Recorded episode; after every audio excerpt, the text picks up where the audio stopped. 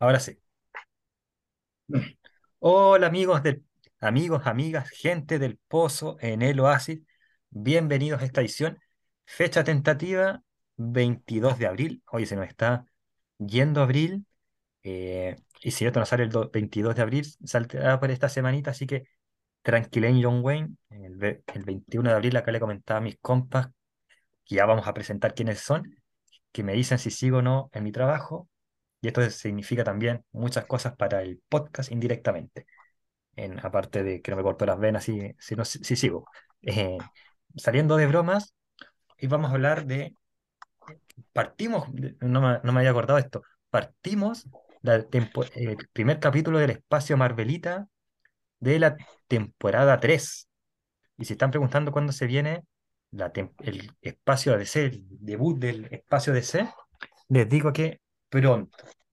No les voy a dar fecha, pero yo creo que ya en mayo estaríamos sacando el espacio DC, así que, como dicen los cineastas, próximamente. Pero hoy, espacio Marvelita, y no vamos a hablar de un personaje o de un grupo, vamos a hablar de una película, una película que este año cumple 15 años, que el año pasado ganó un premio, tengo entendido, a la película, a una de las películas de superhéroes que mejor ha envejecido, vamos a ver si es cierto o no, y como dije, 15 años y marca el nacimiento del MCU.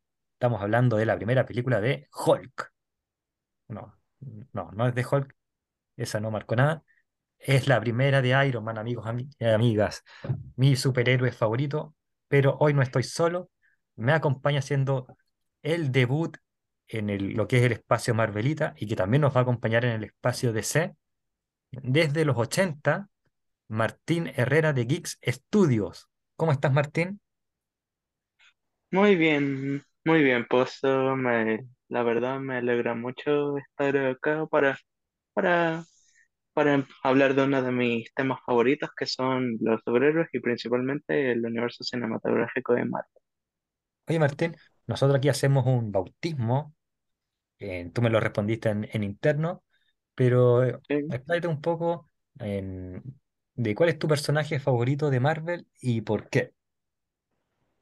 A ver, durante un tiempo lo fue, lo fue Iron Man, pero de siempre ha sido Spider-Man. Tengo un lazo muy fuerte con él. Ah, ya. Buenos gustos. son, son dos, ahí ya, eh, bueno, eh, ya no es su superhéroe favorito el Iron Man para Martín, así que le podemos pedir que se retire. eh, muy bienvenido, Martín, bienvenido para siempre, esperemos. Y bueno, ya no necesita previa. porque hoy es un capítulo especial para esta persona, doblemente, primero porque es estudiante de cine, así que va a lucirse, y segundo porque oficialmente es la persona que más tiempo ha participado en el espacio Marvelita, así que le damos la bienvenida a alguien que debutó el año pasado y continúa con nosotros, que es Benjamín Romero. ¿Cómo estás, Benja? Hola a todos, un gusto seguir acá y bueno, es un honor seguir un año acá. La verdad es que el tiempo pasa volando y no, siempre ha sido divertido todo esto, este programa y ya ahí, si el año pasado fue un éxito, que este también sea un gran éxito. No siempre fue divertido. Ah, Ya, ya nos están tirando palos, partimos y nos ganan un millón de pesos y, no, y nos funan. siempre fue divertido, dije. No, ya, vamos a partir entonces aquí hablando, ya saliendo de broma, de la película de Iron Man uno y la pregunta es, ¿cuál fue su primera vez viendo la película? No, no, no mal piensen. Eh, Meja, partamos contigo. ¿Cuándo fue la primera vez que partiste viendo, o tu primer recuerdo de la película de Iron Man uno No, ¿Y qué yo pensaste, fue sabes, cuando la viste?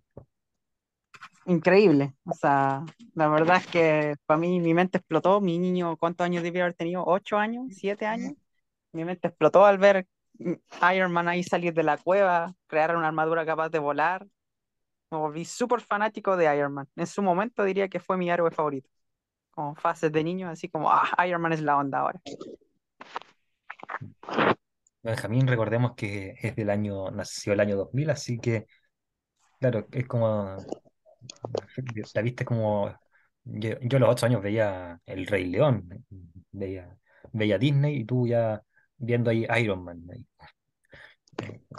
Ahí, ahí, está bien, ahí vemos como, como cada vez estamos más con el, el eh, entre, entre más, más avanza la generación, más tecnológico uno se vuelve. ¿Te impulsó esta película, entre paréntesis, a leer cómics o avanzar en algo más? Sí, onda, como que, o sea, claro que ah, en su tiempo también había salido las películas de Hulk, había salido X-Men, había salido Spider-Man, que e- él sigue siendo mi superhéroe favorito. Encuentro que Iron Man como que cambió, hubo un antes y un después después de Iron Man, siento yo. Como que igual cambió las perspectivas de cómo vemos las películas de superhéroes, que, ah, como que se pueden tomar un poco más, más serio, porque hay que admitir que el mundo de Iron Man presentado en el MCU de la primera película es como más serio que las películas como de Raimi, que también tiran sus tallas. Claro, tienes toda la razón, pero em, te inspiró a leer como más cosas y avanzar. Martín, Mm, no sé de qué año eres tú, pero ¿cuál fue tu primera vez viendo esta película? Eh, más o menos, cállate como Penja. Eh, ¿cuándo fue la A primera vez que la viste? ¿Qué recuerdos tienes de esta primera vez? Eh, y también cambió tu forma de, de meterte en este mundo en geek, por decirlo de alguna manera. Esta película que no solamente quizás marca un antes y un después en lo que es y lo vamos a desarrollar durante el capítulo, ¿cierto? El universo cinematográfico de superhéroes, creando un universo cinematográfico, sino que también en lo que es la forma de ver superhéroes en el cine. Entonces, en, resumidas cuentas, la pregunta sería, ¿cuál fue tu, cómo fue la primera vez que viste Iron Man? a ver.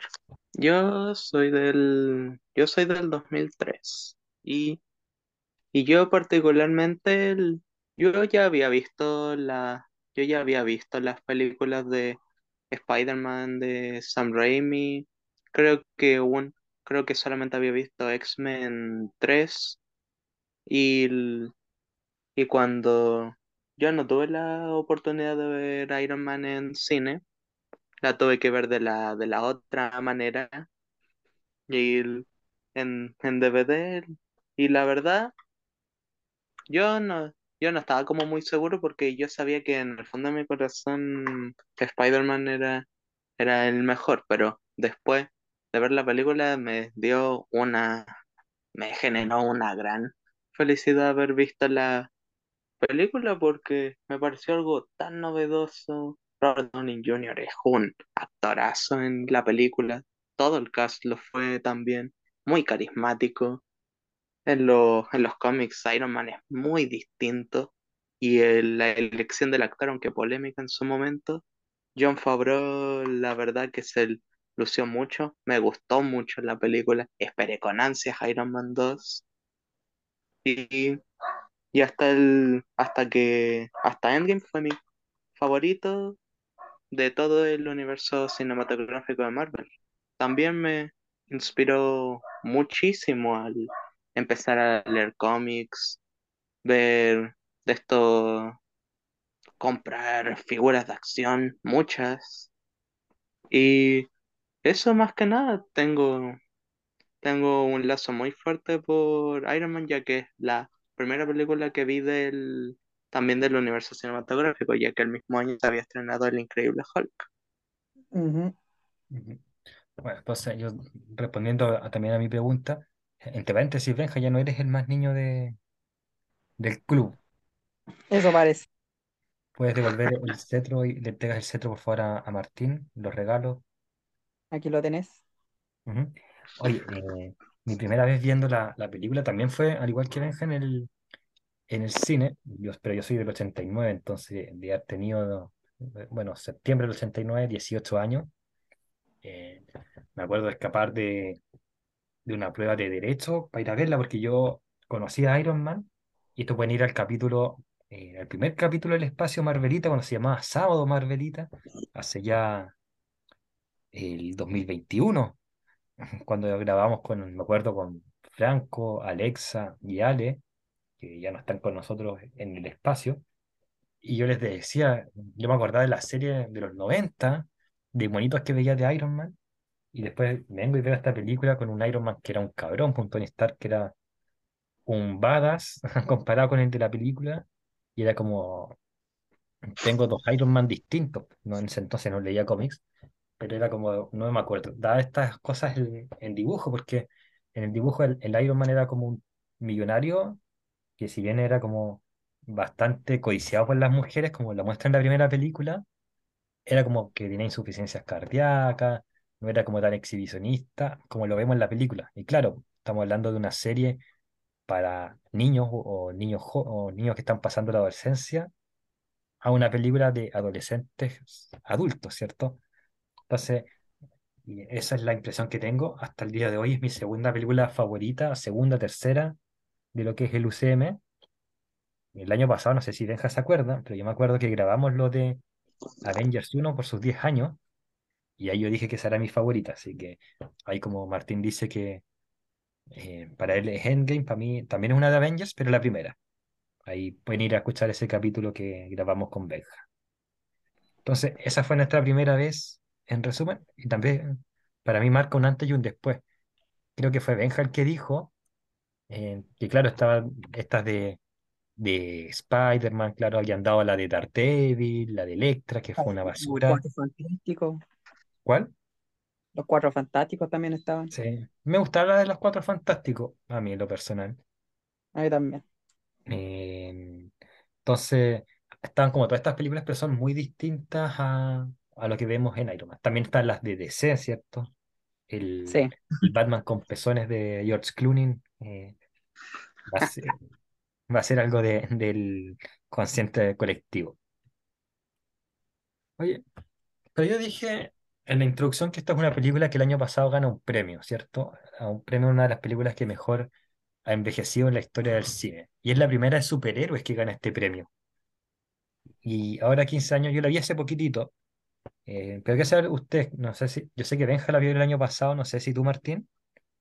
eh, Ah, la, siendo sincero, ya, ya van como uno o dos años que no la he visto, pero la tengo de fresca de memoria porque vi- fue la película que más veces vi. perfecto. comparto el mismo sentimiento. La tengo como, la conozco como la palma de mi mano. Ya. Exacto. Entonces podemos, pueden de ustedes, yo bien tengo una respuesta, pero vamos a partir esta vez con Martín. Eh, Martín, para ti, ¿esta película ha envejecido bien, ha envejecido mal? Siendo sincero, sí, ha envejecido bastante bien, sobre todo ahora en estos tiempos que la mayoría encontraría que Marvel se encuentra en decadencia en varios aspectos, pero para mí ha envejecido de una manera súper, súper buena, porque tanto en, tanto ya sea, no sé, por el mismo cast que es súper recordado, su, su historia, la, sus visuales que son 10 de 10, y sobre todo también porque es del Porque cuando uno habla de, de Marvel o cómo inició, uno siempre encontrará, podría uno decir, no sé, ah, todo empieza en, no sé, en Capitán América Primer Vengador, pero la que inició todo fue esa. Y, es- y, por, y no es por, y no es por menos, es la, es la que lo inició todo y empezó muy bien. Mm. Oye, eso, eso quería colgarme de lo, lo último que dice, porque si uno dice, oye, quiero ver la película en orden cronológico, en Iron Man uno es la tercera película que ves. O sea, quieres ver por orden cronológico, que primero tienes que ver Capitán América, el primer Vengador, después Capitana Marvel, en, entre paréntesis, te amo Brie Larson, en- después en- tienes que ver en Iron Man uno ahí viene Iron Man uno después de la Capitana. Exactamente. Ah, pues. claro, si Ah, lo, por si lo quieres, supuesto. si lo quieres ver en orden cronológico. Si lo quieres ver en orden de cómo se crean, ahí claro, o cuál surgió primero, ahí vas viendo. De hecho, Iron Man 2, así como entre paréntesis, porque Hulk es del 2008 también junto con Iron Man 1, pero primero, antes de ver Hulk, tienes que ver Iron Man 2 para entender por qué está esta escena post-crédito de, de Hulk. Exacto.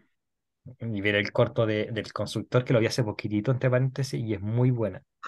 Voy a responder a mí la pregunta antes de pasar a Benja, lo voy a dejar en este caso a Benja al final porque él estudia cine y se va a poder exponer un poco más acá. En esta pregunta, Benja, cae, eh, va a estar, eh, esta respuesta, esta pregunta está en tus hombros, pero para mí también ha envejecido bien por el tema. Siempre Iron Man 1 se centra mucho en el tema como armamentístico y es un tema que siempre está en boga en, en las personas. Por eso también encuentro que Iron Man 2 envejece bastante bien. Eh, puede gustarle a unos o a otros no, pero esa envejece bien. En el caso de Iron Man 1 siento que es la que mejor envejece, primero por lo que dice Martín, hay una cuestión como de imagen genial, en- como en las facciones que pone en Robert Downey Jr. como actor, ¿cierto? En ciertas cosas de, de imagen, no sé si estará bien lo que voy a decir ahora, Benjamín después me, me dice si sí o no, pero el tema de la fotografía, cómo están puestas las cámaras, eh, la personalidad de Tony Stark, que muchas cosas, y lo vamos a ver mientras desarrollamos este capítulo, son salidas del libreto de, del mismo Robert Downey Jr., eh, uno de los grandes gestores de, del éxito de esta película junto con John Favreau. Eh, entonces sí, para mí ha envejecido bien por, por el tema de la trama y de los colores que se van dando. Un rojo llamativo, un amarillo, para qué decir, guiones llamativos. Siento que que peca quizás un poco, aunque hay partes que son más lentas, pero se le perdona también considerando el año. Ahora sí, Benja, eh, pero antes de que me respondas sí o no, em, quizás, no sé si te lo han pasado en tus cursos de, de cine, ¿a qué se refiere con que una película envejezca bien, Yo objetivamente creo, hablando? objetivamente hablando, yo creo que la película puede mantenerse la misma esencia viéndola de aquí a 100 años o aquí en el mismo pasado, como Star Wars, por ejemplo. Si uno lo ve ahora, lo ve a tiempo atrás, lo ve más adelante, va a seguir sintiendo la misma esencia, va, a- va a seguir sintiendo el mismo tono, como no me voy a sentir perdido, a cambio viendo Batman y Robin ahora, estaría raro. Claro. no envejeció bien. Y entonces, tu opinión, si envejeció bien, claro que sí. Es increíble pensar que a pesar, datos curiosos ya mencionando, ya cineasta hablando de, este, este proyecto de, tuvo muchos problemas detrás de cámaras que no se, que no se destacan en, el producto final, que estaban, ellos grabaron sin tener un guion completo, de hecho estaban haciendo el guion mientras estaban grabando. Eh, originalmente el villano iba a ser el mandarín, donde el Obadiah, Obadiah Stane iba a ser como un villano secundario. De hecho, el Jeff Bridges dijo que, oye, ¿cuándo voy a tener una armadura yo? Y le dijeron, no, tú, tú no vas a tener una armadura porque el villano es el mandarín. Y después ya cambiaron cosas del guion y es como, oye, al final sí vaya a tener una armadura. Y ahí el Jeff Bridges estuvo muy feliz. Digo, ya es mi hora de brillar. Y aunque ahora también cae como en el cliché de que ah, el villano tiene una armadura igual que el, que el superhéroe, en su tiempo estaba fresco la idea de que ah, el villano tiene otra armadura más fuerte que el, que el del héroe y tienen que combatir. En su momento era fresco y viéndolo hoy en día se aprecia el tono que, que, que había en esa época, la frescura de Robert Downey Jr. y todo. Si pudiera haber una cosa que podría cambiar, tal vez, sería tener a Don Cheadle como Roddy, porque ahora con el cambio de actor que ocurre más adelante, ahí ya hay una inconsistente, es, ah, ¿cómo se llama? Inconsistente, hay un error ahí entre actores, igual que lo que pasa después con Hulk, pero si pudiera cambiar algo, sería eso. Yo creo que es una película que va a seguir persistiendo en el tiempo y va a ser increíble. Es increíble que ahora, por ejemplo, no sé si recuerdan que cuando salió Eternals, como que hubo una polémica de, oh no, una película de Marvel que tiene una escena de sexo y una película de superhéroes para niños. Y es como, perdón, pero Iron Man 1 la hizo primero, de la primera película de superhéroes de- del MCU, tuvo una escena de Robert Downey Jr. joteándose a una reportera. Podemos decir que quizás podemos salvar esa, esa disyuntiva en que los Eternals mm, pertenece a Marvel Disney y en ese entonces eh, no estaba Marvel Disney produciendo. Marvel Disney empieza después de, de, de Ultron o junto con Ultron. Puede ser un, quizá eh, por eso que se da el tema de, de, de la polémica. Mm. Es, es Ah, probable, sí, porque Disney ya es una compañía más para, para audiencias masivas y sobre todo lo infantil. Pero yo mm, creo que en esos tiempos, aún así, Iron Man fue hecho también para una audiencia infantil, un superhéroe para niños. Y yo creo que no afectó tanto, así no era tan polémico ver, ah, un superhéroe tiene sexo, está bien. sí. Oye, yo De no está presente acá. Ah, perdón, Martín, adelante.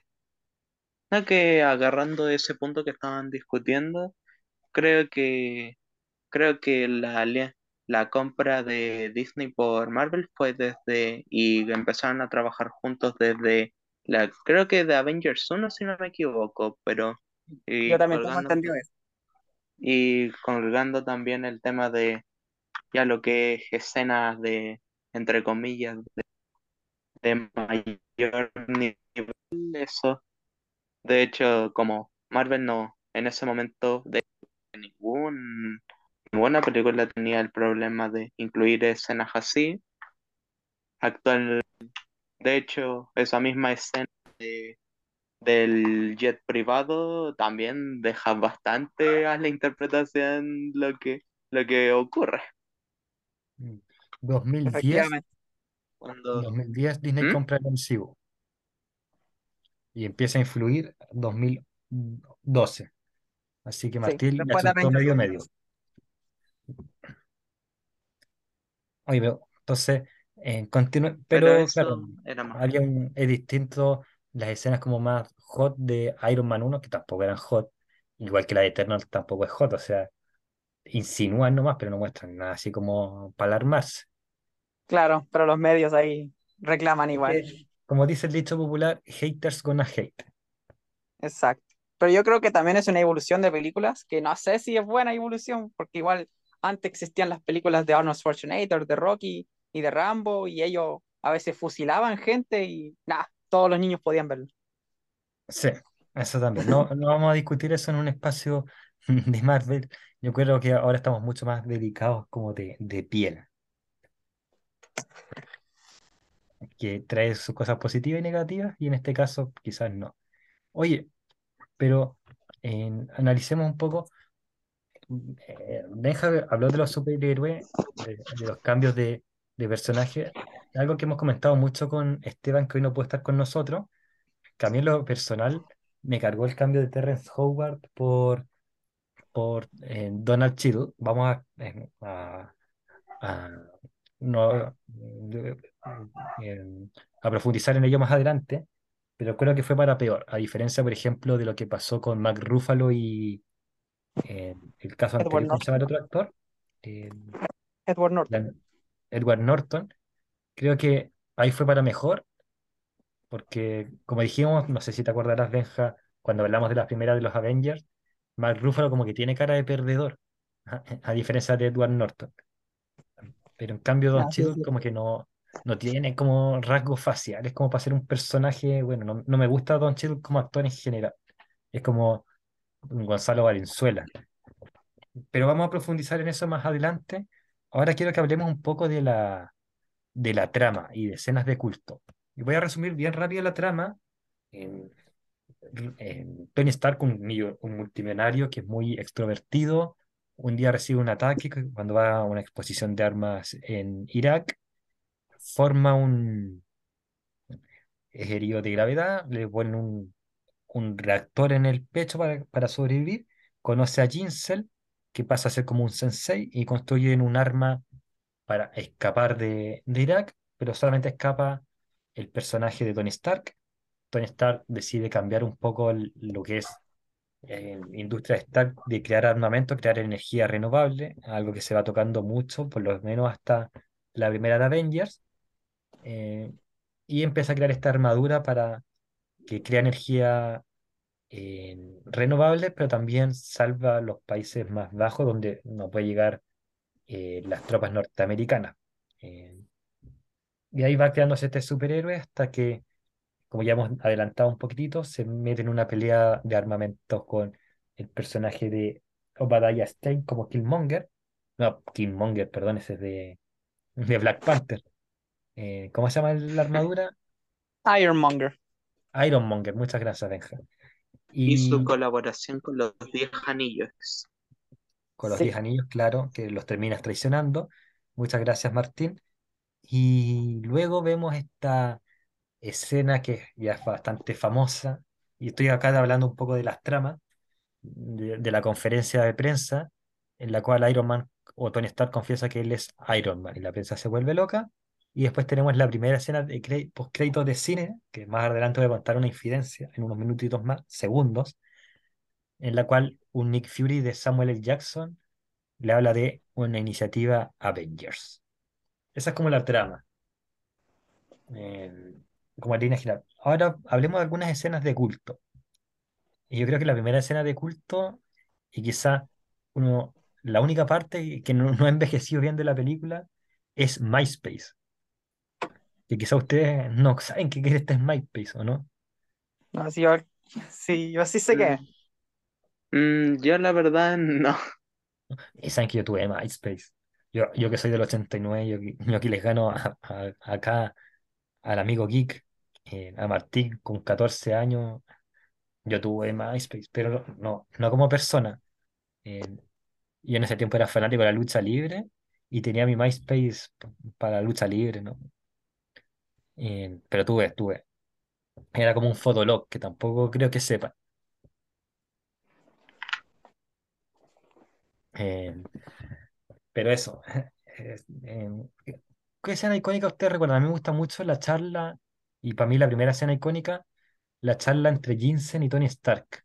Creo que es una charla que sigue o que persigue a Tony hasta el fin de la de su de, podríamos decir, de su running, la que inicia su camino del héroe. Cuando Jensen le dice, eh, tienes todo, pero a la vez no tienes nada, porque no has aprovechado tu vida. ¿Les gusta esa escena? ¿Es una escena para ustedes icónica? Partamos con Martín. Ok, partiendo por la primera de las, siguiendo el, el hilo de la escena que dijiste de no malgastes tu vida, sigue el escape. Por No sé, pero, supuesto que sí. pero quedémonos con esta escena porque ya viene el escape, cuando están conversando y esta frase que le dice en Jensen de, tú tienes un, eh, eh, porque le pregunta, ¿tú tienes pareja? Y Tony le dice que no. Y le dice, "Ah, entonces, en- tú tienes como muchas, muchas cosas, pero no una vida. Esa, esa, esa primera escena, ¿te parece como, porque ahí se, se se centra en la relación entre ambos, para ti es una escena icónica? Porque ya vamos a hablar del Ah, escape. ay, no es que yo pensaba que era de yo decir una escena icónica, pero Ah, no, no. sí entiendo. Ya. Eh, sí, es una escena bas- bastante icónica porque básicamente se, se ve la debilidad que, que está teniendo ahora en cautiverio Tony Stark y cómo, y cómo Jensen le está tratando de, de básicamente él, está tratando de ser como la cabeza de la razón de, de, de Tony, porque, porque él es el que le hace ver las cosas de otra, de otra parte. otra parte de- del mundo. Interesante eso porque Tony también es un personaje que vamos a ir viendo durante el MCU, no tiene una figura paterna y que durante mucho tiempo intenta como aprovechar su vida. Un diálogo que se repite constantemente en las dos últimas que vemos de él, que son Infinity y Endgame. Eh, Benja, para ti esa escena que estoy describiendo, ¿es una escena icónica? Este, este sí, diálogo... e- es una escena fundamental para el crecimiento de Tony Stark dentro de la película. Es como el, el golpe de realidad que él necesitaba, que él necesitaba cambiar su vida después de escapar de la cueva. Mm. Oye, ¿dentro de la película o dentro de lo que es Tony Stark dentro del MCU? Bueno, como nos estamos enfocando solo en esta película, hablo de esta película, pero No, obviamente que pero, como pero saliéndonos un poco del parámetro, ¿qué crees tú?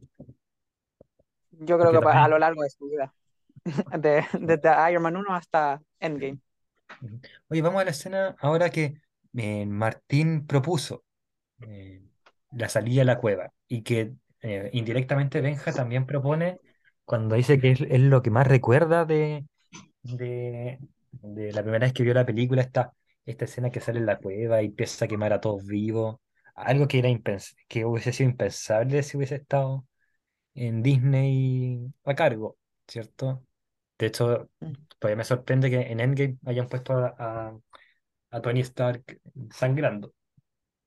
Eh, dicho eso, ¿les gusta esa escena? El que quiere responder ahora primero, responda. Eh, es una escena... Ah, pero yo no hablé del diálogo. A mí me gusta mucho ese diálogo que ocurre porque es como el primer diálogo en el cual vemos a, a un Tony humano. Como generalmente lo vemos muy como en la línea de, de, de Dios Tony, como todopoderoso, y esta es la primera que lo baja como a su categoría humano y que lo ayuda a empezar en la primera película un camino del héroe, héroe slash antihéroe, y, pero también en las otras películas que vienen sucedáneamente. Y ahora sí vamos a la escena de, de la cueva, de esta primera pelea. Eh, ¿quién quiere partir? Mientras se ponen de acuerdo. podría, Ah, Martín, ay, Martín ya digo el. ok. Bueno, después de esta, después de esa última, después de que iniciado el proceso de arranque de, del traje, empieza toda esta escena de, de escape lleno de, lleno de. Pero nadie, nadie podía dañarlo, ya que su traje, a pesar de ser bastante rudimentario, estaba hecho de, de, de hierro. La- todos estaban tratando de enfrentarse a él, pero era inevitable, era inevitable. Luego después, luego después ya con, ah, puedo hablar de lo que le pasa a Jensen ahora, ¿cierto? Sí, sí, dale, dale. Luego ya después del deceso de Jensen y dándole su icónica frase de no malgastes tu vida, empieza, empieza a perseguir a todo aquel que estuvo ahí en la cueva. Los, los empieza a golpear, a lanzar. En un, en un momento llega a lanzarle un misil a su jefe y después cuando después esta icónica escena donde empieza a romper las puertas y finalmente sale de la cueva. Es increíble, es muy estimulante esa, esa escena. Y luego, y luego posteriormente todo mundo dispara, no surte efecto por supuesto, y luego el mi turno. Y ¡pam! Fuego, explosión y su glorioso escape. Es una escena que es muy buena y además, acá yo sin saber lo que es la fotografía, que esa vieja nos puede después inmolar con esto, una charla pequeña, pero es una buena escena porque me gusta cómo se va poniendo la, la secuencia de la, de la cueva, cómo se moviendo la cueva. Es una escena que me gusta mucho a mí también. Eh, el diálogo de despedida de Jensen es muy significativo, eh, pero sobre todo lo que me gusta es como tú dices, pues como todas las peleas de y un Tony Cabrón, hay batas que no se había visto antes. No, me gusta mucho esa escena también. Quizás me gusta menos que la del diálogo que tuvieron en inventar más la armadura que comentamos anteriormente, pero es una escena impecable. Benja, No, también una escena increíble. El gran escape de Tony Stark, muy emocional ya después de la muerte de Jensen y muy increíble el espectáculo que se pega Tony Stark enfrentando a todos los hombres y no pueden hacer nada contra su armadura Mark I. Yo creo que la escena que más se destaca para mí en esa secuencia es cuando Tony está, tiene, atora su brazo en un muro y se acerca un hombre para dispararle en la cabeza, pero al disparar la bala le rebota en el casco de Tony y le llega a él. Creo que un momento épico. mm, tienes razón, es una buena escena también. ¿Se les ocurre otra escena buena? Ahora, ahora sí como que quiere decir algo, Yo, te- yo tengo una escena en mente que yo creo que es la escena que más me encantó cuando vi la primera, que fue cuando se pone en Mark III, ¿Ya? cuando entra así Tane Karaji y se pone la armadura y aparece toda la maquinaria poniéndolo pieza por pieza así. Yo quedé loco con esa parte y después finalmente se pone el casco y se va volando a pelear ahí. en el desierto, increíble. Todo, todo de principio a fin, increíble. Mm. Oye, tengo una, mi Funko favorito de Iron Man, tengo 11 Funkos de Iron Man, es esa armadura. Eh, no, es la Mark II, me encanta, entre paréntesis. A mí también me gusta cuando va armándola. Eh, Martín, ¿alguna? eh, primero comenta la del Benja y una Que antes de la pelea final. Eh, Una escena también icónica de ti. Yo iba con, bueno, iba a ser, iba a comentar el, el proceso de vuelo y creación de Mark II, pero sí, para, porque yo iba a hablar de, de su, de su revancha contra los Diez Anillos ya con el Mark III, pero hay que hablar de también de del inicio, fracaso y después po- posterior éxito.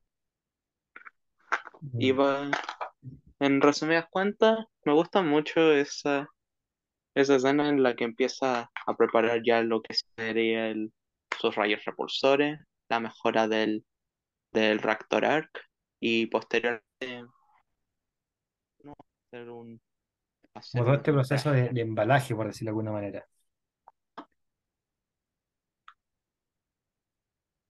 Pero que no, que no escuché. Todo el proceso de, de embalaje. Ah, sí, por supuesto.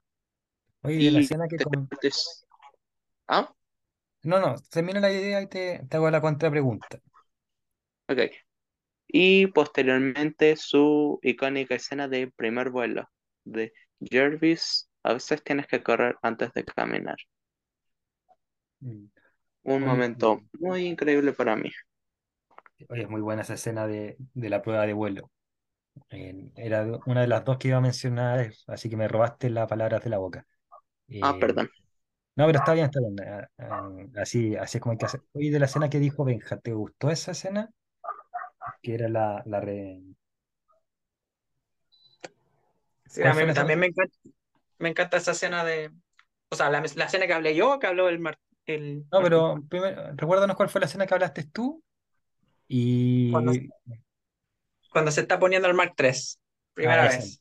Sí, pero ¿cuál fue? Y, ¿pero qué te pareció la escena que dijo Martín? La del vuelo y todo el embalaje. También es muy bacán, te pone dentro la perspectiva del casco, es como si tú estuvieras volando como Iron Man, encuentro todo bacán ese proceso de a veces tienes que apren- aprender a correr antes de caminar. Terrible genial. También ahí Tony probando cuánto alto puede llegar, que vemos ahí falla y, falla y error, pero él aprende. Como eso es un buen, arco de Tony a lo largo de toda la saga del MCU, es que cuando él falla en algo, aprende y, y aprende y hace cosas mejores que antes. Hoy se imagina esta película mientras estaba preparando, mientras estaba haciendo como todo este eh, proceso de crear la armadura. Si hubiese, hubiésemos visto esta película en 4D, con todo este viaje y todas estas vueltas que hubiese dado la, la sala, hubiese sido genial. Eh, Una locura. sí, hubiese sido realmente espectacular. Eh, Martín, ¿qué te parece esa escena del embalaje y creación de, del Mark III que dijo Benja? Um, la verdad, también me gusta mucho esa escena porque es como, como se dice ahora, muy, muy apegada al cómic. Toda esta empieza a hacer todo del suelo, la, la, el soundtrack de la escena, la, y aparte que en su momento ese, esos visuales y todo eso era tan increíble y pensar de que esa clase de cosas se hicieron como partes del traje se hicieron prácticas, pero la mezcla, tú ves la escena y dices, wow, es que es increíble el montaje, cómo inicia, cómo termina, esa icónica casco y después posteriormente se le tapa la cara. Y, y el aporte de Dumpy es genial. Una maquineta que cometía los errores como alivio cómico. Me encanta esa, esa, Ah, esa, esa máquina, la quiero. La quiero así como abrazar, no, no van a tener. Oye, hablando que Martín dijo lo del soundtrack, a mí me encanta el soundtrack de esta película. Creo que, sin contar la de las Guardianes de la Galaxia, que tiene un soundtrack increíble, es la que tiene mejor soundtrack del MCU. Concuerdo. Sí. Me encanta Led Zeppelin, entonces eh, que pongan Back in Black de Led Zeppelin es, es genial. Yo entendí esa referencia. Una referencia a Far From Home, por si acaso, los que no lo entendieron. No, sí sé. Todos sabemos que, que eh, Back in Black es, es de los enanitos verdes.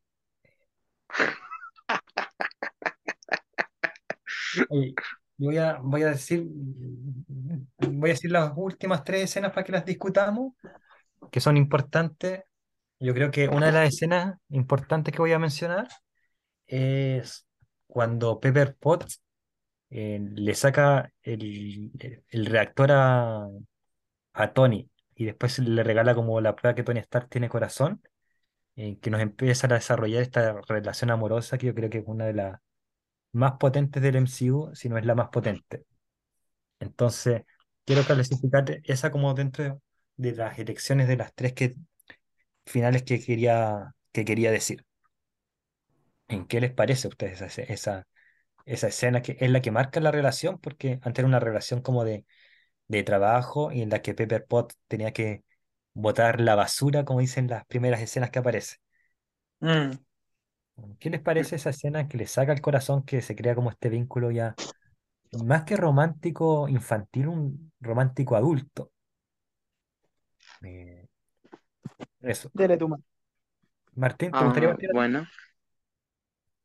Bueno, la, bueno, la, esa escena en particular, o más bien desde, porque, porque en un inicio uno pensaría de que, no sé, el Tony partió siendo el tipo más arrogante y, y todo esto no tendría ningún interés en, no sé, Pepper, y después, y después empiezan a tener esta, diría que me gustaría decir her- hermosa relación porque uno diría, estos dos no tienen, no tienen ni no podrían estar juntos, son muy distintos, pero Pepper era también parte muy importante para, para Tony y, por supuesto que esa escena de prueba de que Tony Stark tiene corazón lo hace aún, lo hace aún mejor porque Tony empieza a darse cuenta de que le importa.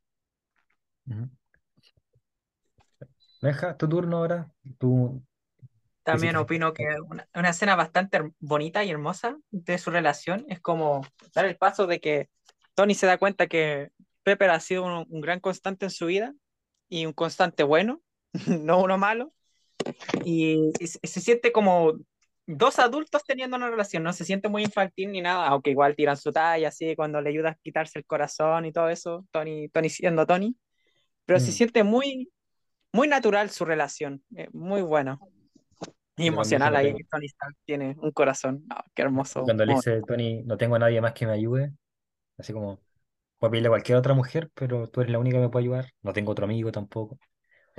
Eh, oye, pasemos a otra, me acordé ahora que no eran tres escenas, que eran cinco las que tenía que decir, pero son dos bonus tracks, así que eh, pasemos a la pelea final.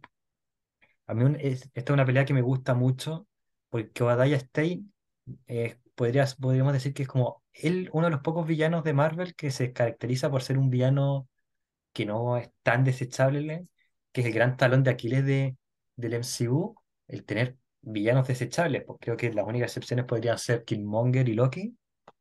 Eh, entonces, me gusta esta, estas peleas final en que es una pelea como yo por lo menos que veía lucha libre, tienen el término de David versus Goliat. El Tony con un corazón enfermo, una máquina que no era tan poderosa y que está en desventaja salvo cuando vuela al cielo y cuando tiene que sacrificar toda la carne al parrilla y ganar con inteligencia más que con la tecnología. Pero estaba entre las cuerdas. Una real pelea de David versus Goliat en la que gana el David. Me encanta esta pelea final. En... Benjamín, vamos a partir contigo ahora, Benjamín. A mí también me encanta la pelea final. La verdad que se siente la gran tensión porque Ironmonger va por Pepper, Tony tiene que ir a salvarla, pero más encima tiene un corazón ahí, está medio corazón. La batalla, la batalla realmente se siente muy tensa y muy, épica de escala, onda ya están tirando autos, están volando hacia el cielo, como que Tony usa sus errores para, para cagarse a él, usa el aprendizaje para ganar. Langue- También entendí esa referencia. Y no, y- increíble la batalla, la verdad es que muy entretenida. Nada más que decir, que es, es una batalla perfecta dentro de una película perfecta. Martín. Bueno, a mí la verdad me gusta mucho, me gusta mucho esta batalla final. De hecho, a mí me gusta mucho esta, este tipo de, de batalla. en- Quizá, quizá no soy yo del tipo que quizá, no sé, cambiaría una escena de lucha por una de charla, pero esta, desde, desde que Obadiah se pone su traje y sale de la tierra para, para asesinar a, a Pepper y luego Luego Tony, a pesar de, a pesar de estar debilitado por este, por el prototipo del Raptor Arc, aún así, con estando luchando en las calles, siempre valorizó más salvar a las personas que, que la misma batalla. Y luego, luego cuando ya, y luego cuando ya se encontró en el techo con Obadiah, demostró, demostró que él estaba Él no iba con, él no estaba sin un plan. Él, él sabía qué hacer y cómo mantenerlo entretenido para que, para que pudiera derrotar. Oye, me gustó algo que dijo Martín, que no lo había pasado por alto, eso que vi hace como un mes la película. Tony ocupa un, un reactor que estaba debilitado ya porque estaba gastado y lo ocupa eh, para ir al sacrificio, pa- a morir y sobrevive, pero era como si tengo que morir por salvar a Pepper y a Nueva York, démosle. Así que buen aporte, Martín, ahí te metiste un, un golazo. Así que bien. Gracias.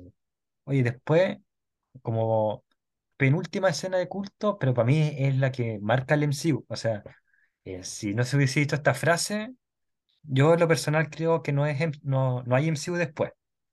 Eh, y además marca la diferencia de la película con el cómic y es una escena que no se le ocurre a John que como director, no se le ocurre a ningún guionista eh, y es una cuestión que inventa el mismo Robert Downey Jr. Y acá yo digo Robert Downey Jr. 1000, eh, Tomás, Tomás Crucero cero que acordémonos que cuando hice hacer el casting, y vamos a hablar de esto en un ratito más, estaba entre Roberto y Tomás, y se decidió por Roberto Downey Jr. Eh, pe- pero esta frase justifica el cheque, cuando dice eh, yo soy Iron Man, y toda la prensa se vuelve loca, fue algo que inventó el mismo Robert Downey Jr., y como dije, yo creo que si tenemos que resumir la película en una escena, es esta, por lo menos para mí, es la escena icónica de la película, y es la que nos dice el MCU va a ser algo grande. Hoy, en un poco en debacle, lo pongo en tela de juicio, pero eh, podemos decir, ya metiéndonos solamente en esta, esa es la frase del MCU y es mi, escena- mi frase favorita de la película. Eh, Martín, Bueno, el- sí, es una, es una escena increíble. Yo, el- si, el- si tomamos en cuenta que que también él en un inicio no pensaba, él no pensaba hacerlo Tony en la película, él solamente iba a usar la coartada de que le dio Phil Coulson, el pero claro, después, pero luego, luego de básicamente pensarlo en una milésima de segundo por sugerencia de, de Rory, em, decide revelarlo y casualmente algo que me di cuenta hace poco es que de todo, todo el mundo empezó a volverse loco, menos, menos Christine, Ah, verdad, sí, la periodista, y lo, La basura.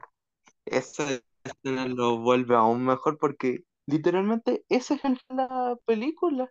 sumándole, sumándole la música, todo, todo lo que tuvo que pasar y que terminó siendo, la vuelve una escena tan icónica por solo una pura frase. Imagín, imagínense, ese es el poder que tiene un actor por cosas así, es que no, no inicia el, el UCM de una manera súper magistral. Oye, pero eh, colgando un poco antes de darle la- el pase gol a Benja, En- tiene razón en una cosa. eh, le iban a dar como, a hacer como un guardaespaldas como en el cómic. En el cómic pasa esto que hace una conferencia, dicen que es un guardaespaldas y estoy, antes de, de empezar a grabar, leí la entrevista y dicen, iba a ser así el final. Y a, a Robert Downey Jr. decir, no, si es un, un personaje y se iba a ir. Como que, igual que el cómic, calcado el cómic. Y Robert Downey Jr. dice, pero eso no, no, no concuerda con la personalidad de Tony Stark. Grabemos una escena que yo diga que soy Iron Man y que todos se vuelvan locos. Eh, Y si le gusta el director, queda. Si no, eh, la grabo, hacemos lo que está planificado originalmente. Y hacen la escena haciéndole como caso, así como este loco, eh, no tiene idea de nada. Graban la escena y les gustó detrás de cámara eh, dijeron, eh, va a pegar, va a pegar genial. Y, y así surge la escena. O sea, es una escena que es como, probemos a ver si se ve bonita. Y vieron que se vio bonita y la chuntaron. Eh, Meja, ¿qué te parece a ti esta escena? También es una escena icónica y muy épica de la película. Onda, creo que es importante para el personaje de Tony Stark, pero también importante para la época, el 2008. Creo que todos los Spider, los hasta tenían que esconder sus poderes. Todos tenían identidades secretas. Y Iron Man creo que fue el primero en romper así las masas que, nada, yo soy Iron Man, que venga toda la fama. Revo- Revolucionario igual que la película. Oye, tienes razón, esa, y revolucionario, igual que en la película. Me gusta, me gusta esa frase. Eh, revolucionó el universo Marvel la película y esa película revolucionó la forma de ver al superhéroe, de dejar del anonimato para, para verlo. Y vamos a esta escena también, Exacto. vamos a esta escena, eh, vamos a la escena post crédito y después vamos al bonus track de las escenas que quería mencionar. Pero la escena post crédito hay que mencionarla cuando un Samuel L. Jackson como Nick Fury, que este año va a tener una importancia grande en lo que es el MCU con Secret Invasion, quiero ver esa serie, y creo que los dos, tanto Benja como Martín estarán de acuerdo conmigo, sobre todo después de ver los trailers. Eh, Sí, bueno, le dice, y le, lo invita a esta, le habla de esta iniciativa Avengers. Y si antes dijimos que Robert Downey Jr. quiso incluir el Iron Man 3, el, o sea, yo soy Iron Man, hay que decirlo. esto de la aparición de Samuel L. Jackson como cameo es idea de Samuel L. Jackson, porque sale el cómic de los Ultimate de Marvel, donde ocupan el aspecto físico para Nick Fury en, afroamericano de Samuel L. Jackson, y Samuel L. Jackson dice, oye, se parece a mí, tienes mis frases, y me mencionan en el Ultimate Marvel y amenaza con demandar a Marvel a menos que lo pongan en alguna película de Marvel. Y por eso lo incluyen, incluyen esta escena, para, para que eh, Samuel L. Jackson no demande a Marvel. Y encuentro que es una escena icónica también. Me gusta esa escena post-crédito. ¿Qué les parece a ustedes? Que además es la primera escena post-crédito de muchas películas, porque muchas películas después empezaron a tener escenas post-crédito. Martín, que tiene el micrófono encendido, y después Benja.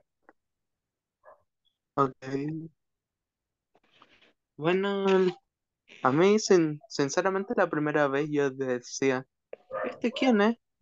Yo, porque yo conocía lo, lo más básico, de- pero de lo básico de Marvel. Y después, después dije, espérate, Vengadores. Y, y después, después empecé a, después de verla un par de veces, se convirtió en una de mis escenas favoritas de todos y pensar de que esa escena por que por copyright iba a ser diferente, Mm, Sí, porque en- porque por obvios motivos no se podía ni usar ni la palabra mutante ni años radioactivos en la película. Imagínense si eso hubiese estado desde un inicio, hubiera sido un impacto muy distinto, pero lo que genera esa escena es increíble. En un tiempo en el que escenas post crédito eran muy extrañas, verlas, eso sería. De hecho, voy a contar una infidencia. En- Yo salí del cine. Yo, yo no vi, la primera vez que vi Iron Man, no vi la, la escena post crédito. me fui. Me fui, fui a ver la película dos semanas después, no- sin leer No críticas, fuiste porque el único. me carga ver críticas. eh, y fui dos semanas después del estreno de la película, para aprovechar los descuentos, la fui a ver. en- me acuerdo después de un examen. La fui a ver y siempre que terminó la escena post crédito, en ese tiempo se aplaudía. Cuando terminaba, estaba como la, la tradición de, de aplaudir. Aplaudí, me terminé la bebida y me fui. Y después estaba comentando con unos amigos, me decían, oye, la escena después de crédito, y yo como, ¿qué escena después de crédito? Si no, no hay escena después de crédito, yo, yo no vi ninguna. Me decían, no, es que 10 minutos después, 10 15 minutos después de los créditos, hay una escena. Y dije, ah, ya cuando salga el VHS o el DVD, ahí después Benjamín y Martín googlean que es un DVD. y vi la escena po- post crédito. Benja, ¿qué te parece a ti esa escena? No, yo también comparto el sentimiento tuyo de que yo no sabía de la escena con postcrédito, porque hay que pensar que creo que Iron Man 1 fue la primera en Sí, fue la primera. hacerlo. Y, por- y nadie sabía si es que no la habíais visto. Así que yo recién cuando salió Iron Man 2, como que, y en Iron Man 2 salió Nick Fury, como que dije, ¿cómo que Nick Fury salía antes? ¿Cómo? ¿En qué momento? Y ahí como que retrocedí y fue como, ah, es verdad, sale aquí en este postcrédito. ¿Cómo me lo pude perder yo después de ver la película un millón de veces? Mm. Pero no, Sí. también como que co- con tan solo esos postcréditos, aparte de tener una gran actuación de, Ton- de Tony Stark, Robert Downey Jr., Samuel Jackson, Nick Fury, abrió las posibilidades al mundo Marvel, abrió el mundo, totalmente lo expandió.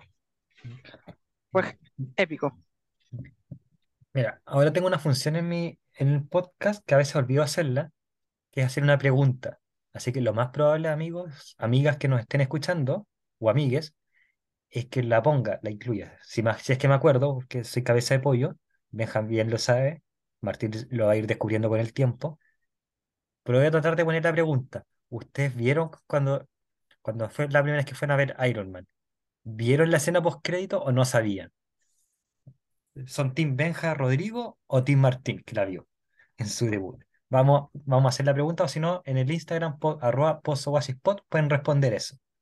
Eh, eh, me parece que es una buena pregunta. Vamos a la escena bonus track, porque desde que este hombre murió, todas las películas que he visto del MCU, he buscado dónde puede pertenecer ese caballero, dónde podría estar ese caballero en las películas que no está. Hablemos un ratito, brevemente de cuando Stan Lee hizo de Hugh Hefner. Me encantan las escenas de, de Stan Lee. Me gusta cuando, porque se parecía a Hugh Hefner, entonces me encanta cuando le dice eh, Tony Stark, hola Hugh. Eh, eso nomás quería decir. ¿Les gustaban las escenas de Stan Lee y les gustó en, en Iron Man 1? Por supuesto, Por supuesto, lo- las extraño. Sí, yo también. Eh, se Me siente muy que en extraño Ant-Man ahora. 3, yo lo fui a ver con un amigo Ant-Man 3, soy la única persona del mundo que les gustó Ant-Man 3, eh, y le decía, Por, por eh, dos, perdón, perdón, qué bueno. En, en Benja, sigue con el micrófono apagado, por favor, eh, porque yo sé que a Benja no le tiene sus reparos. La de ya debatimos. No, pero está la escena del viejito que le cobraba más caro a Ant-Man y le decía como, hola Spider-Man, y le decía a mi amigo, ahí puede estar, ahí, ahí diga el estado Stan Lee. Y una lagrimita cayó por mi mejilla. Eh, oye, pasemos a analizar ciertos personajes, partiendo por Tony Stark. ¿Les gustó el personaje? Sentémonos ahora sí solamente en la uno ¿Les gusta Tony Stark, la evolución que va teniendo? Y se consolida Robert Downey Jr. eh, como Tony Stark o hubiese sido mejor el Tomás Crucero. Pero hablemos del personaje mejor, del desempeño. ¿Les gustó? ¿Disfrutaron con este Tony Stark? Benja, vamos a partir contigo, porque hemos partido mucho con Martín. me parece. No, sí, me encantó todo su arco de personaje que desarrolla en la película. En su tiempo, en- por lo menos en las películas de superhéroes, también era fresco. O sea, algunos dicen que ah, es una imitación de Batman, pero onda, Iron Man partió siendo egoísta, pesado, solo se enfocaba en él. A cambio, Batman, eso es la fallada. Claro. Aquí Tony Stark parte siendo alguien bastante puto, disculpa mi lenguaje, pero aquí aprende a ser mejor y, y convertirse en un héroe y a sacrificarse por los demás. Ujú. su desarrollo desde que le- lo secuestran en la cueva, desde que em- empieza a relacionarse más con Pepper y con Roddy, así a sentir más este cariño, ser más emotivo hacia ellos. No, encuentro muy genial su crecimiento, la idea de ya cancelar la organización de sus armas, o ya, no ya no producir más armas para que no haya más daño. No, está muy bien redondito su arco de, de viaje del héroe. ¿Sabes qué? A mí me gusta, voy a dejar a Martín para el final, eh, así que voy a ir yo ahora. Me gusta este, este Tony Stark porque me gusta, primero, me encantan los personajes sarcásticos. De hecho, mi serie favorita es el Doctor House y uno de mis personajes favoritos, mi personaje favorito House porque es irónico. Eh, es irónico, eh, cae mal a la gente y eso me gusta. Así que no, Iron Man es mi personaje favorito de Marvel. Vale, Benja lo sabe, yo creo que Martín también porque me sigue en redes sociales. Eh, tengo muchos Funkos de Iron Man. Eh, es un personaje que me, me gusta mucho. Eh, más que por la uno se empieza a volver mi personaje favorito en la, en la 2 y en la primera de Iron Man. Pero acá empieza a cimentar una cuestión y Robert Downey Jr. es de mis actores favoritos. Desde, lo sigo desde que hacía Chaplin, antes de que cayeran las drogas. Así que no, me, me gusta, me gusta que haya revivido eh, Robert Downey Jr. con este rol. Así que no, eh, me encanta, me encanta. Eh, siento que Tony, eh, Tony Stark slash Iron Man necesitaba a Robert Downey Jr. y a la vez Robert Downey Jr. necesitaba este personaje. Eso es lo único que puedo decir. Martín, Yo sin, yo sin ninguna objeción con ustedes dos. Me encan- me encanta y me sigue encantando a pesar de los años Robert Downey Jr. Ujú, Un actor súper, súper capaz. De hecho, en un inicio, hasta me, me- mis papás dudaban incluso de, de su capacidad para, después de todo el historial que tenía, gracias a, a su paso por las drogas, su papá, todo eso, pero la- todos terminamos súper encantados con, con él, su manera de ser, cómo pasa de ser la persona más despreciable para su círculo a volverse alguien muy cercano. Y, y uno pensaría que es el, no sé, el típico viaje, no sé, podría ser como de, de Cusco, de las locuras del emperador, pero, pero muy, muy bueno, muy bueno. ujú, Sin, sin palabras. perfecto. Vamos a hablar de cuatro personajes, pues, eh, eh, incluyendo al de Tony Stark. Pasemos al siguiente. En Pepper Potts, voy a decir acá quién lo interpreta. En Gwyneth Paltrow. Gwyneth Paltrow que tiene velas aromáticas ah, y que no, y no, no, no sabía con qué actores había actuado en, las películas del MCU, no sabía que estaba en el MCU, pero quitando de aparte, ¿les gusta Pepper Potts en la primera película? Vamos a ir ahora en el orden inverso a la otra, o sea, Martín, yo, Benja. ¿Te gusta Pepper Potts en la primera película? Sentándonos ahora solamente en la primera película, Martín. Ah, sí, me, sí, me, de hecho me gusta mucho el personaje de Pepper ahí.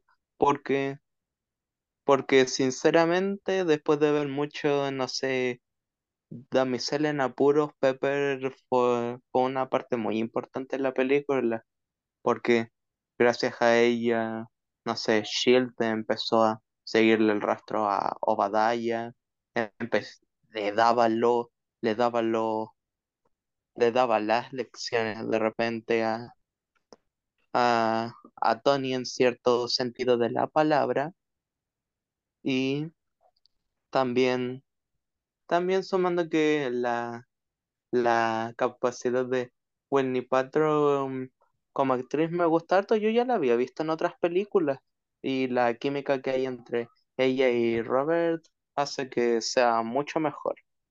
Mm. Uy, una tremenda actriz, Gwyneth Paltrow. Eh, parece que es como desagradable, pero eh, hay que, hay que separar el, el autor de la obra y actriz, una tremenda actriz. Y, y entre paréntesis, habla excelente español.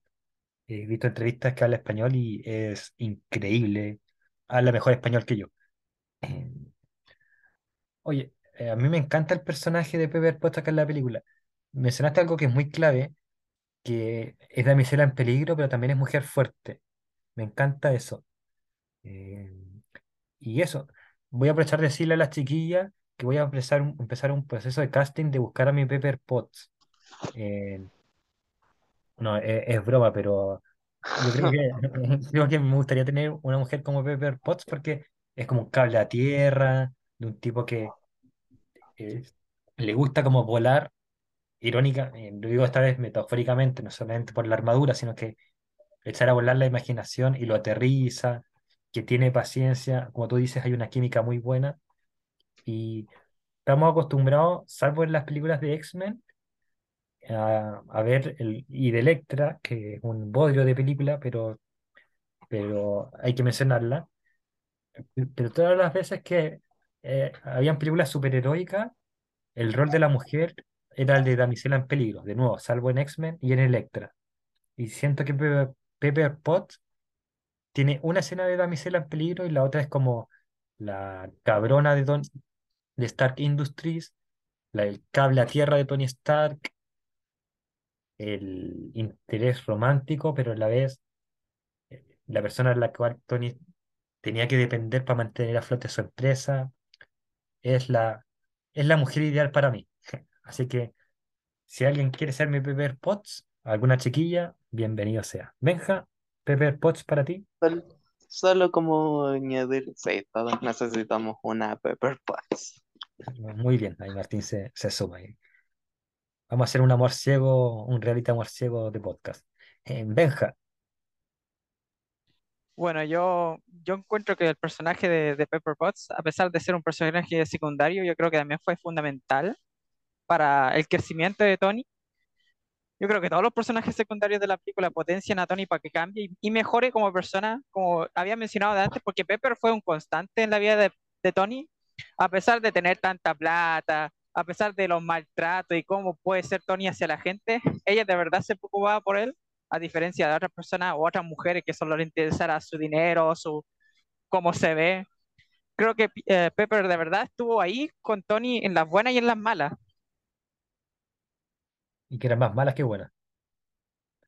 Claro, con Tony, con Tony, como dicen, es complicado, pero eh, yo encuentro que la relación de Tony y Pepper, bueno, y también ah, me estaría refiriendo ya más allá de solo esta película, es como casi la relación ideal, porque ellos realmente se complementan uno al otro y bueno, tien- tienen la paciencia para conversar sus problemas y persistir a pesar de todo.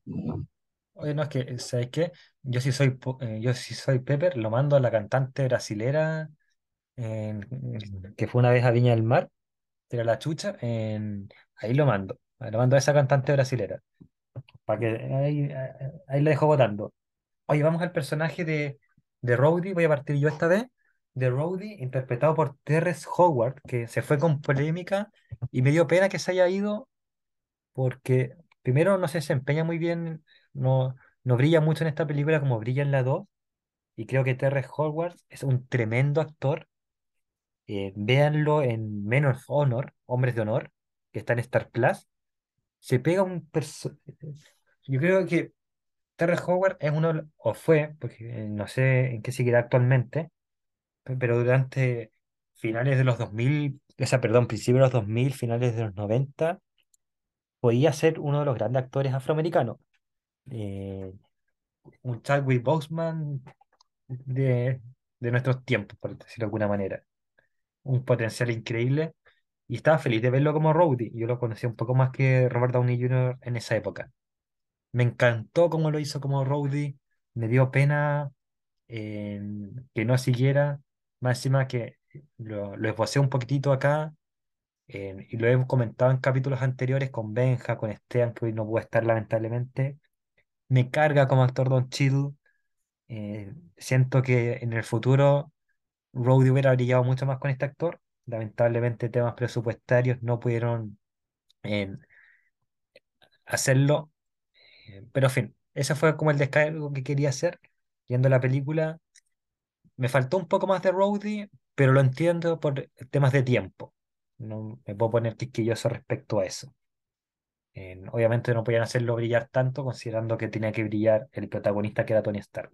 Aún así, encuentro que fue un gran personaje, sobre todo en esta escena que eh, están persiguiendo los cazas a, a Iron Man y, y Rhodey interfiere. Me encanta mucho esa escena. Eh, dejo a, a ver quién quiere partir, Benja Martín. Yo a mí me gustaría comentar, ya, ya que mencionaste esa escena, siento que también Roddy am, es como también un, am- amigo ideal, de forma de que como que siempre que te va a cubrir la espalda, en este caso también estaba cubriendo de pana la espalda a, a Tony cuando estaban ahí con los cazas y tuvo que defenderlo y después dice que era un ejercicio de entrenamiento. Y también fue el primero en, yo creo que Roddy durante el tiempo que Tony Stark estaba perdido en la cueva nunca lo dejó de buscar, fue el primero que se encontró.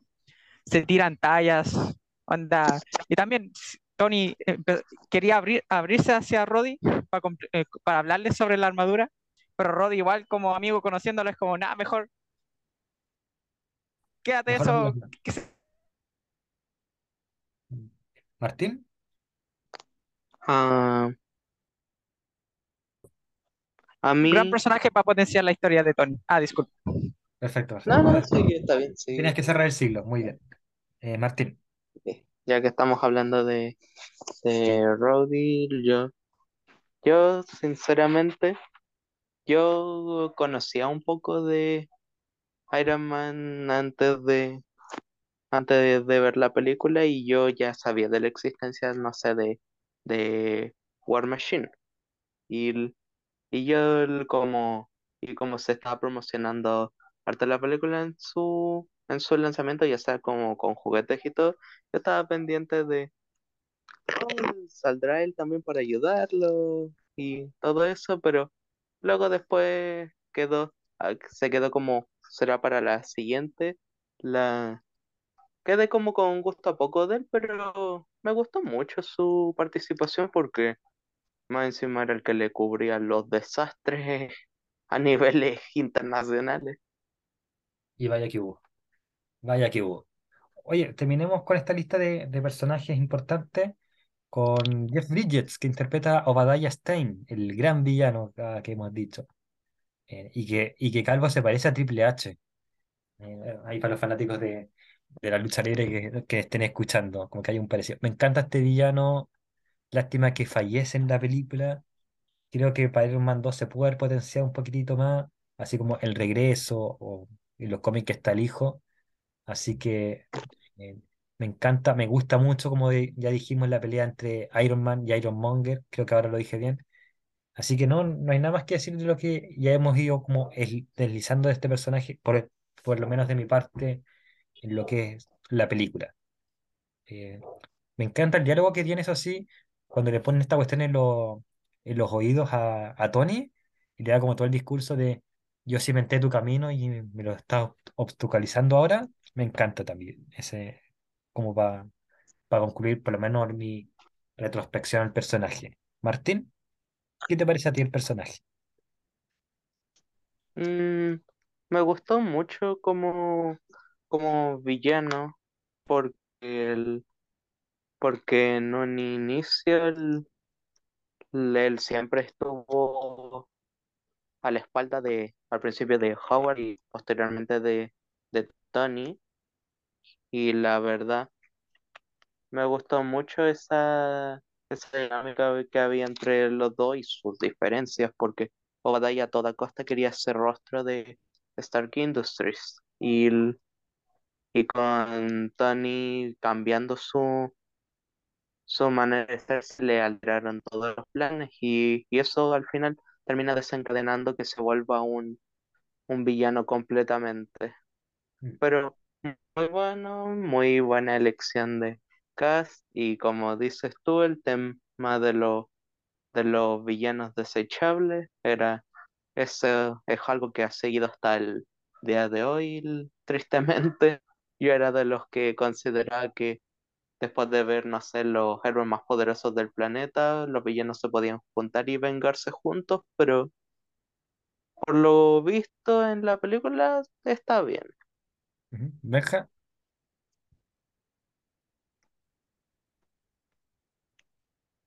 Disculpa, ah, ya. Sí, opino que encuentro que ah, Ironmonger o Obadiah Stane es un buen villano porque hace un buen contraste con Tony Stark. Siento que la película representa muy bien que Obadiah es como quien sería Tony si es que no hubiese pasado por ese desarrollo de personaje para convertirse en Iron Man. Hubiese seguido siendo así como alguien que aspira a tener dinero, no le importa si está creando armas que lastiman gente, solo le importa el dinero y el poder. Onda, encuentro que es un muy buen paralelo para tenerlo contra un personaje como Tony. Buen villano. Ya hemos hablado mucho de Lamentable que Obadiah, en la primera película. ya hemos hablado un poco mucho de Obadiah, entonces no hay como mucho más que decir. Oye, ¿cuáles son las consecuencias de esta película a juicio de ustedes? Voy a partir con Benja. Eh, ¿cuáles son las consecuencias de esta película para lo que es el futuro? Y, y es algo que hemos ido deslizando también poco a poco en este capítulo, pero ¿cuáles han sido las consecuencias? Y no, pa- Arista ese Benja, que partimos con usted, de esta película en el futuro del MCU. Bueno, como dijo Visión, esta película inició todo, como desde 2018, desde que Tony Stark anunció que él era Iron Man, todo 2008. cambió. Sí, 2008, eso dije. No dijiste 2018. Ah, eh, gracias por la corrección entonces. Pero cambió todo, o sea, para las películas de, superhéroes y para el universo del MCU, porque presentó como lo que es capaz la gente de llegar a ser en cuanto a Tony y su inteligencia y el tipo de poder que se puede llegar a tener. Y, la- y eso, la amenaza que podría llegar a ser para, para el universo. Claro. Martín, bueno, siendo la, que inició todo, yo, yo sinceramente, yo estaba con ganas de, de más y claro que tuvo muchas consecuencias en, en casi todo lo que siguió después hasta la, hasta la fase 4 ya, digámosle, porque hasta ahí hubo cosas. Y posteriormente ahora la fase 5 tuvo todo lo que pasó ahí terminó teniendo repercusiones en, en todo lo que siguió y ac- actualmente. Por algo, y pensar de que esta película se hizo básicamente por una e- encuesta de juguetes. oye, verdad, verdad, toda la razón, lo había olvidado eso. Yo lo único que voy a decir es que cuatro palabras pueden cambiar el cine de superhéroes. Y esas cuatro palabras eran I am Iron Man. Es lo único que voy, a decir para llegar. Vamos a hacer un paréntesis ahora de, la, de Iron Man 1, eh, porque este capítulo lo más probable es, como dije, va a salir el sábado 22. El jueves 20 empezaron la- las entradas para la venta de esta película. Se estrena en una semana y media más. Entonces, ya están todos los trailers, no va a salir nada más. Ha- Hagamos, nos quedan cinco minutos, así que seamos lo más breve posible. ¿Qué esperamos de Guardianes de la Galaxia 3? Partamos con Martín. Martín. Bueno, ¿Qué esperas de esta película Guardianes de la Galaxia Volumen 3? Llantos, emoción, ¿qué esperas? pucha, el- yo de los Guardianes espero sinceramente una muy buena conclusión para la trilogía que, que les gusta a todos, porque al parecer a casi nadie le está gustando nada. Eh, que el, cada uno cierre por lo menos los que puedan sus personajes, que sea el, aunque sea el último trabajo de James Gunn en Marvel, que sea lo mejor posible y, y también que Rocket no muera. Es lo único que quiero. Van a haber lágrimas por un lado. Presiento que pueden haber lágrimas ahí. Yo, yo no sé qué va a pasar, pero presiento que ahí Martín va, puede llorar por lo que se rumorea. ¿eh? Bueno llorar. Yo, yo lloré mucho con Iron Man y su fallecimiento en Endgame. Benja, ¿qué esperas tú? Oh, no, yo espero muchas cosas. La verdad es que yo amo la franquicia de los Guardianes de la Galaxia. La una, la verdad, es muy especial para mí porque justo salió en mi cumpleaños la primera y cuando lo vi quedé loco. La película me encantó, me encantaron los personajes, me encantaron los personajes y todo su viaje al transcurso del MCU. Cada proyecto que he visto de James Gunn que trata de superhéroes me ha encantado también, ya sea de Marvel y DC. Hasta ahora, James Gunn, en- por lo menos en Marvel, no me ha decepcionado, así que no, no creo que me vaya a decepcionar con la tercera entrega y última entrega de esta banda de, de, de criminales, de locos, de familia poco común, pero yo creo que va a ser un bonito cierre y nada, nada, está- va a ser muy emocional. Espero con ansias. Ah, perdón, te interrumpí. Yo espero llorar por lo menos do- dos veces. Eh, espero, espe- espero encontrarme con, con la emoción que, que vi en Black, en Black Panther, Wa- Wakanda Forever y en Endgame. Es lo único que voy a decir. Pero tengo, es la película de las tres que más hype le tengo y creo que lo comentamos en el capítulo de fin de año, Benja, eh, que coincidimos los dos. No sé si me puedes recordar. Ah, no, que en estos la- momentos no, no se me viene. no, pero recuerdo que la habíamos mencionado como que era una que teníamos hype. En todo caso, entre paréntesis, de ese capítulo que hicimos nosotros de fin de año, ¿te acuerdas que, que habíamos mencionado cuáles películas estaban, cuáles serían estar? Eh, la Ah, mitad, verdad. la mitad sigue y la otra mitad ya se fue para el próximo año. Como que no la Claro, chuntamos mucho, entre no, paréntesis. Pero pero fue bueno, la otra vez conversamos contigo, conversamos con Benja de esto de, y concluimos los dos que es buena idea que, que y como ha dicho Martín también, como hay unos poco de debacle, que haya más separación entre las producciones, es algo positivo. En vez de tanto material ahora que no estamos en pandemia, ojo que igual hay que cuidarse, los casos son altos. Eh, pero eh, ya no tiene tanto sentido que haya tanto material junto como antes. Pero yo espero llorar con esta película, espero eh, que la gente se reencante. Yo no he perdido la pasión por las películas de superhéroes, eh, las sigo amando, así que eh, la gente la puede odiar, pero yo la voy a amar. Es lo único que voy a decir.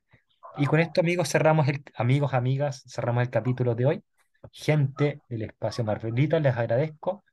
Eh, y les voy a dar un espacio para que promocionen sus redes. Voy a partir con Martín, que tiene un proyecto, una tremenda página. A mí me gusta mucho leer las noticias, como las sube, las fotos que tiene. Así que háblanos un poco de Geeks Studio Martín Herrera. Te había dicho Matías Herrera, así que Martín, háblanos un poco de Geeks Studios.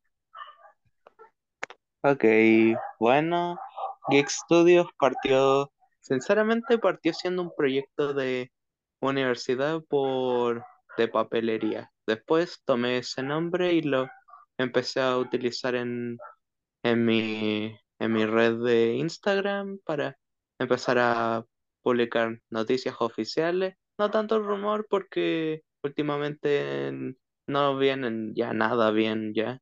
Y y aparte que también, como me gusta dibujar, también me dedico un poco a la ilustración de personajes.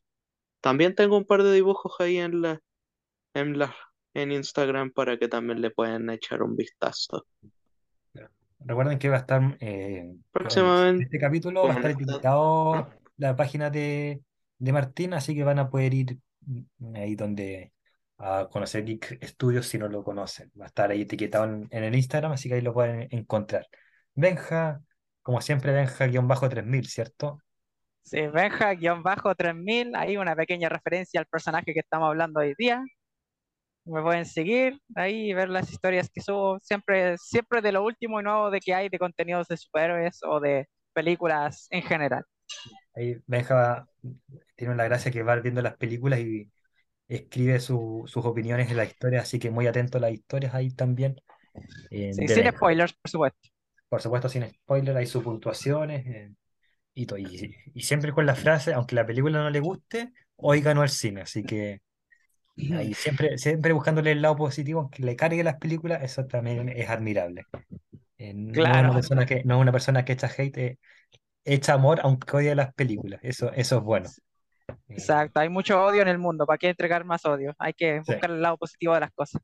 Pero, pero es, es simpático que dice, me cargó la película, pero igual le voy a poner cinco estrellas. Es como, es como Marx que vota por los dos candidatos para que ninguno se sienta ofendido. No, pero muy bien, un, hay un aplauso para, para Benja. Amigos, amigas, sigan atentos al espacio Marvelita, porque en, si bien ahora hicimos la previa, el siguiente capítulo vamos a hablar de los Guardianes de la Galaxia como personajes, tanto en los cómics como en la serie. Así que ahí nos vamos a escuchar en otra ocasión. A mí me gustan mucho los personajes en los cómics, así que sobre todo ahí vemos que hay tres equipos de guardianes. Vamos a, va a ser un capítulo simpático, vamos a ver cómo, Va, cómo sale va la a ser muy interesante. Y Déjese bastante, sorprender y bastante galáctico. y y bastante galáctico. Así que eso, amigos, no, amigas, nos escuchamos en otra ocasión. Que estén bien. Adiós. Chau, chau. Como ustedes saben, el Pozo en el Oasis tiene algunas pymes que les gusta eh, ayudar, como por ejemplo Trade Games, la mejor tienda de Funcos. Ahí accede a su catálogo online y ve qué productos, Funcos y otras cosas tiene que ofrecer. Cosplay Store Chile, la mejor tienda de accesorios para los cosplayers. Ahí hay lentes, pelucas, ropas, entre otras cosas, ahí en Cosplay Store. Lanas Patas de Lana, accede ahí a los mejores productos referentes a los que les gusta bordar, coser. Vas a encontrar lanas, agujas y muchas más cosas en Lana Pata de Lana. Y Mi Arte Pixel, ahí vas a ver llaveros, imanes, cuadros y más cosas en formato pixel de tus personajes favoritos de la cultura popular.